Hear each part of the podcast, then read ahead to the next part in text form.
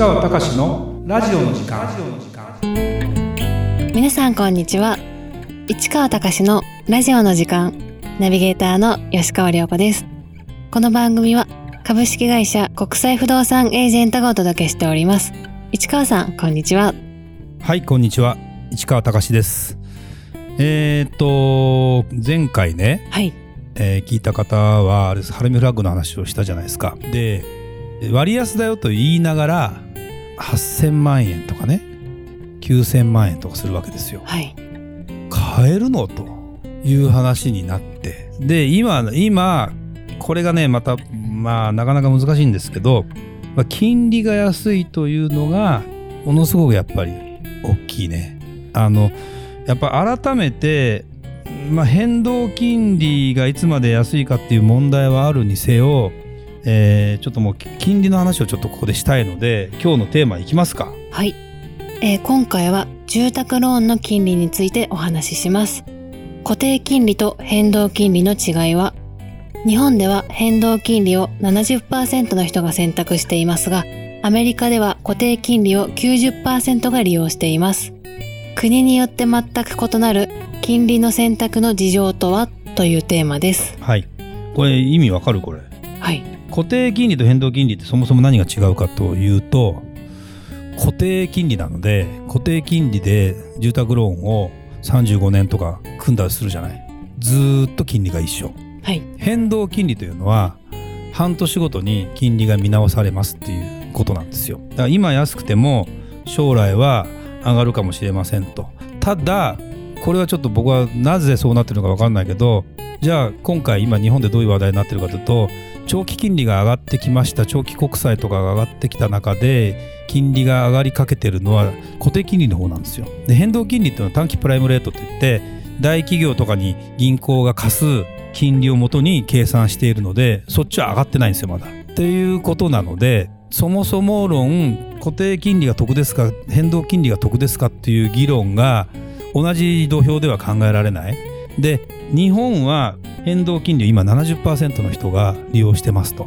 でアメリカは90%の人は固定金利ですと。これね日本もうん僕がこの仕事始めた40年前ぐらいは固定金利を選ぶ人の方が多かったかな。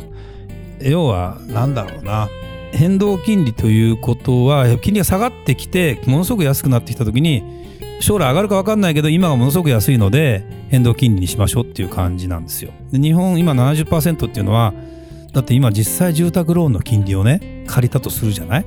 ちゃんとした収入があって、えーまあ、年収もそこそこあって不動産を買います自宅を買いますと、えー民間の住宅ローンを借りました。金利何パーだと思う？大体もうびっくりする。今0.5%ぐらいですよ。0.5%だって銀行に預けてもさ0.02%ぐらいだから全然低いじゃない。で借りるからすればもちろん借りる方が金利は高いんだけど0.5%っていうのはえー安いよね。普通に考えれば。車のローンとか借りたらどのぐらいするんですかね。3%から7%ぐらいかな。とかっていう感じなのかもしれない。でって思うと住宅ローンの金利がいかに安いかということになるんですよ。そうなってきてただ変動だと結論から言うと変動で一般的な人が借りて35年返済の前提だっても0.5%ぐらいで現実借りられてしまうという現実があります。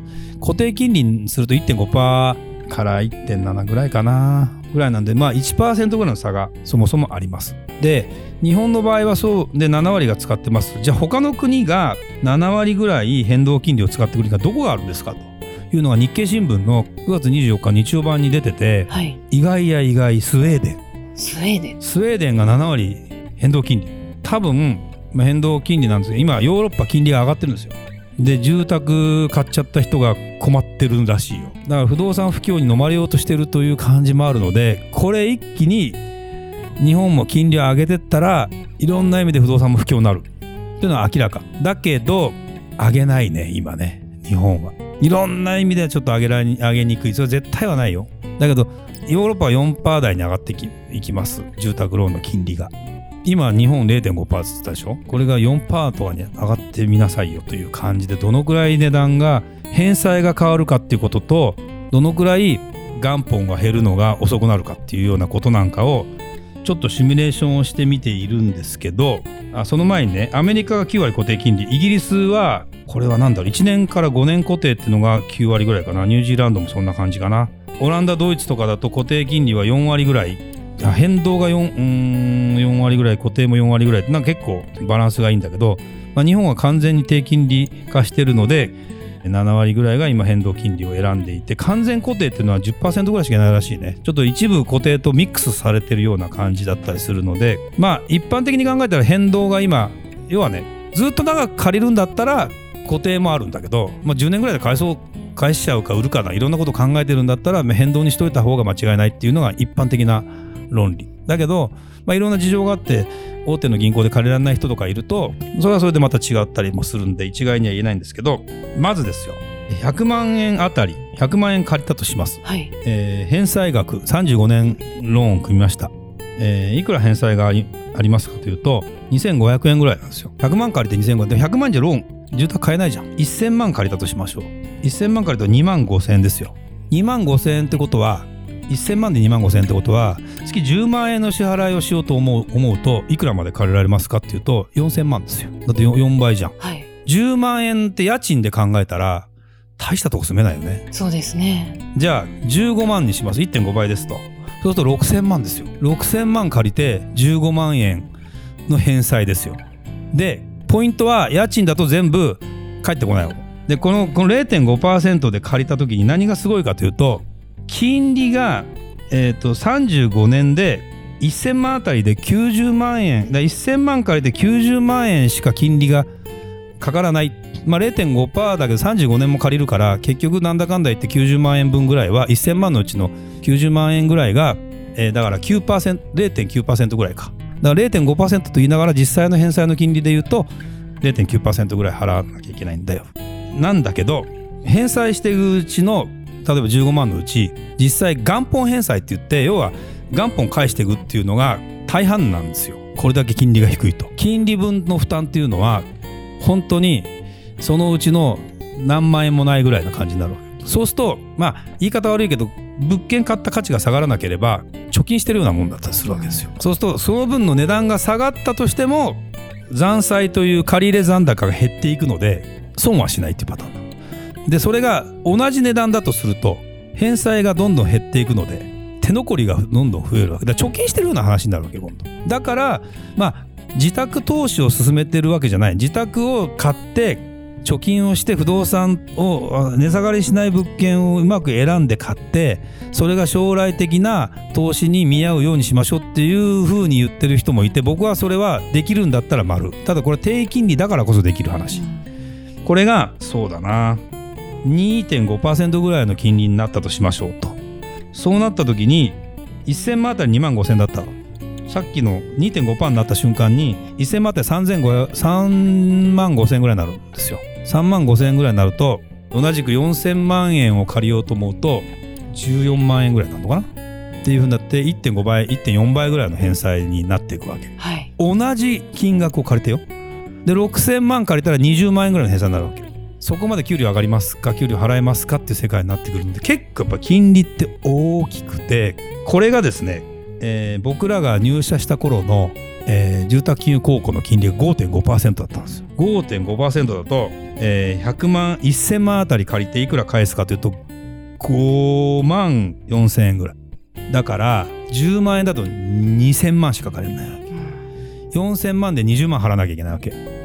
そうすると重いでしょ？重いですね。だからもう変な話、えー、5.5%になった瞬間に5.5%が0.5%になった瞬間に倍の金額を買っても返済は一緒になるんですよ。これがずっとマンション価格が上がり続けてても吸収できる仕組みなの。これはまああの財務省の人とか含めて日本の人はみんな分かってるはずなんだけどこれがね一気に金利がですよアメリカみたくドラスティックにパンパンパン4%になりました5%になりアメリカってだってつい去年まで3%だったんだよ。住宅ロー。ン今7%とかだから。だから固定金利借りるよね。その時点で3%だったらずっと3%ってやつを。そうですね。でも今7%あったらずっとこれも7%なんだけどまたどっかで金利安くなったら借り換えればいいじゃんぐらいの発想でやっていくしかなくてっていう感じだったりするのでやっぱ金利が高いとやっぱそこら辺を含めていろいろ戦略になってくるんだけど日本の場合でこの低金利が仮に続くんであれば自宅を0.5%ぐらいで引っ張って借りて値下がりがあんまりしそうもないところを買うのが一番正解。別に中古であってもこれ返済はそんな変わらないから今。っていうようなことになるのでやっぱねこの異常なる低金利っちゃ異常なる低金利なんだけどこれをうまく使うとお金は増えるよね結果的に。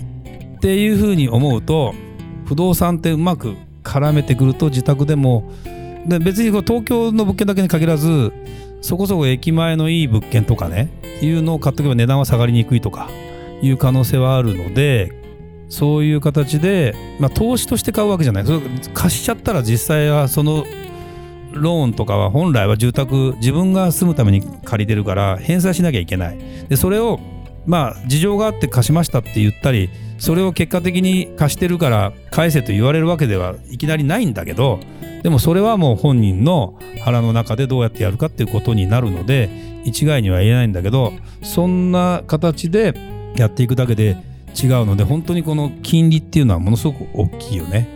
でただ変動金利ってじゃあ上がったら返済もいきなり上がるかっていうと今の日本のルールだと5年間は返済額は一緒なんですよ。やっぱり急激に上がっても困るじゃない。払えなくなりました。だけどじゃあ何が変わるかっていうと半年ごとに金利を見直すので元本と利息の割合が変わるんですよ。そうするとだんだん元本が減らなくなるので利息が増えていくので、まあ、そのさっき言った貯金してる感覚が若干減っていくよね。だけど冷静に考えたらその程度で済むんだったら5年10年15年ぐらいだったら返済額自体はそんなにバンバン変わるわけじゃない。んで5年後に見直しても1.25倍だったかな？ぐらいの返済までにしか上がっちゃいけないっていうのがあるのでいわゆる返済が急にできなくて手放さなきゃいけないっていう状態にはなかなかならない。っていうことなのでまあそれはそれであの変動金利を選ぶ人が多いよね。7割選ぶんでる。で固定最初から固定選ぶ人1割ちょっとって思えばほとんどの人が変動を選んでる。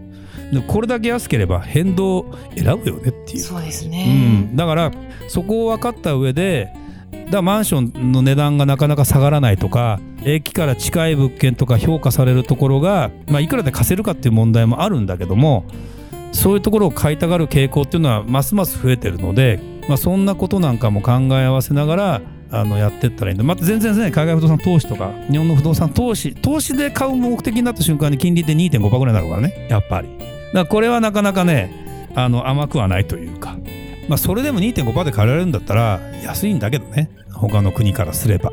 だからそれはあのそういうことを合わせ考えながらなんていうのかな。買っていくっていうか。なかなかこれねあの僕はほらそういう立ち位置で仕事してるからもうすんなりわかるし感覚的にもわかるけど一般的な人からするとえそんなのよくわかりませんの世界じゃない、そうですね、うん、で分かったような分かんないような感じじゃん。だけどまあ金利が安いから買ってもいいんだなっていうのはあるかもね。っていうことなんかを考えないでもう買うなんてとんでもないと思ってると意外とそうでもなかったりするよという気はする。ただ買っちゃったらそこの場所で何らかの方で縛られることになるんで次次売りやすい物件を買うっていうのが鉄則だったりするよね。中古でも売れるから。はい、だから必然的に何か特徴があるとか、まあ、そんなようなことにはなるんだろうね。という気はします。